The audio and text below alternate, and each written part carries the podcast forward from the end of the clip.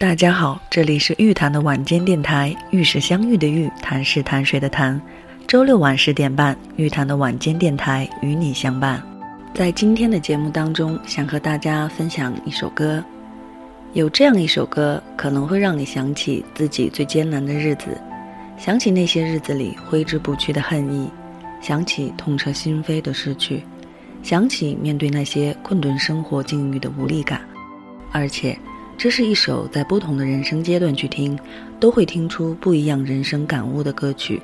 这就是李宗盛作词作曲的《山丘》。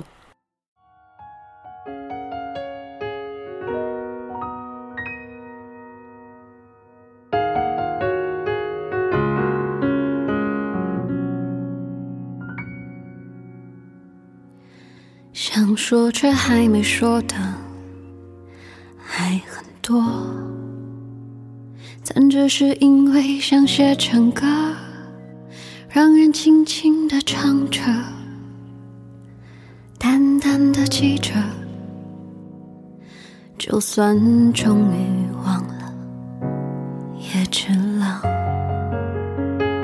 说不定我一生前第一年，侥幸会成河，然后我俩各自一端。望着大河弯弯，终于敢放胆，嬉皮笑脸面对人生的难。也许我们从未成熟，还没能晓得，就快要老了。尽管心里活着的还是那个年轻人。因为不安而频频回首，无知的索求，羞耻与求救，不知疲倦的翻越每一个山丘，越过山丘。虽然已白了头，喋喋不休，时不我予的。还未如愿见着不朽，就把自己先搞丢。越过山丘，才发现无人等候。喋喋不休，再也换不回了温柔。为何记不得上一次是谁给的拥抱？在什么时候？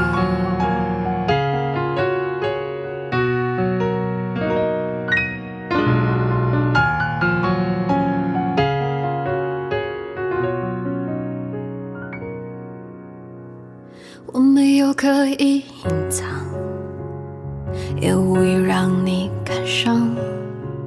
多少次我们无醉不欢，咒骂人生太短，唏嘘相见恨晚，让女人把妆哭花了也不管。也许我们从未成熟，还没能晓得，就快要老了，经历却仍不明白身边的年轻人，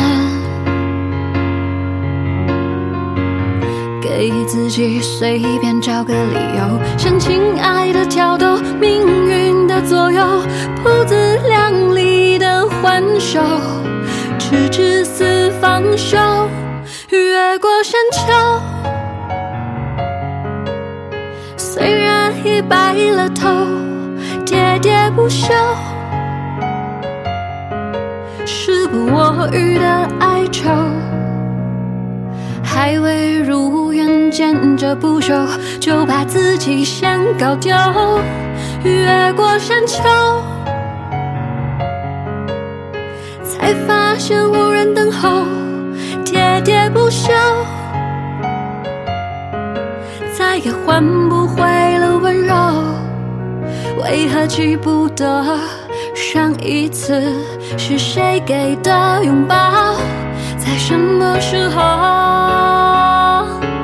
什么时候？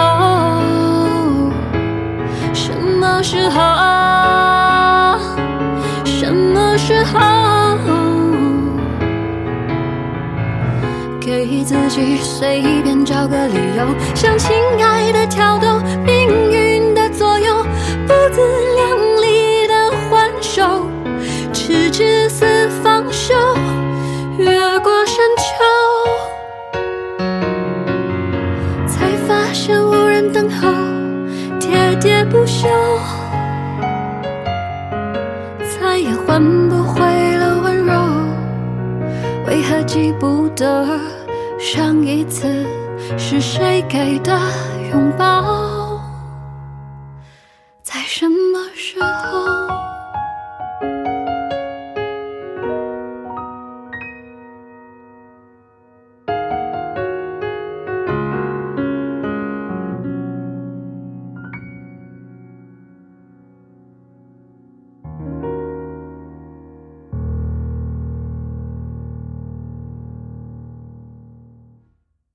据说李宗盛在两千零三年的夏天就做好了这支曲子，直到二零一三年他才完成了填词。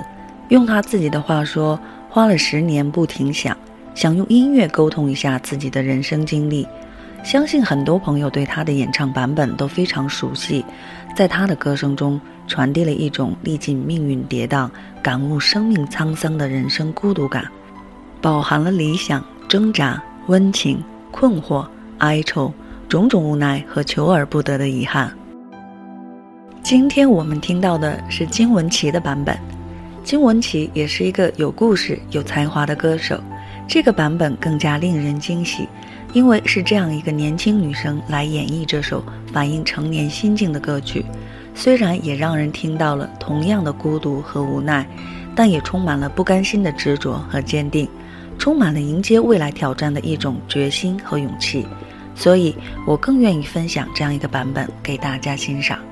人生之不如意十有八九，我们每个人的生活都有艰难辛苦的一面。但是，即使是在越过山丘之后，发现无人等候，我们仍然不能停下脚步。面对人生的难，嬉皮笑脸是一种人生态度，但坦然面对、沉默不语、云淡风轻、负重前行，都可以说是一种更为积极的人生态度。再来和大家分享这样一个小故事：二十岁的年轻人麦斯决定离开家乡，到外面的世界去开创自己的前途。动身之前，麦斯先来拜访本族的族长，请求指点。老族长听了麦斯的打算，想了想，拿出一张纸，在上面写了三个字：“不要怕。”然后抬起头来望着麦斯说：“孩子，人生的秘诀只有六个字，今天先告诉你三个。”供你半生受用。转眼三十年过去了，当年二十岁的小伙子麦斯已是五十岁的中年人了。他有了一些成就，也平添了很多遗憾。这一天，他回到了家乡，又特意来拜访那位族长。到了族长家里，他才知道老人家几年前已经去世。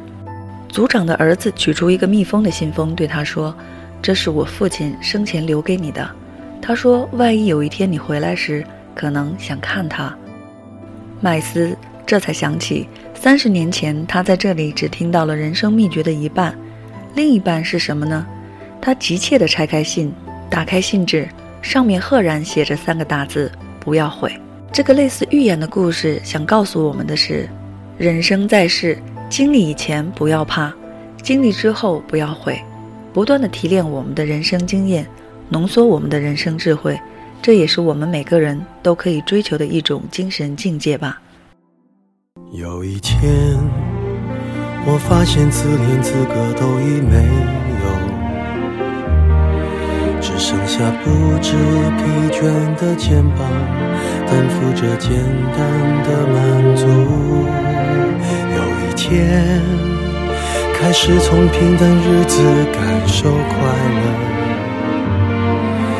到了明明白白的远方，我要的幸福，我要稳稳的幸福，能抵挡末日的残酷，在不安的深夜能有个归宿。我要稳稳的幸福，能用双手去碰触，每次伸手入怀中，有你的温度。我要稳稳的幸福，能抵挡失落的痛楚。一个人的路途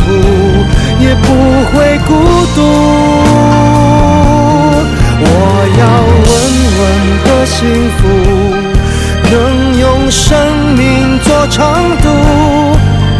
无论我身在何处，都不会迷途。我要稳稳的幸福。每个人的眼前身后都有一重又一重的山丘。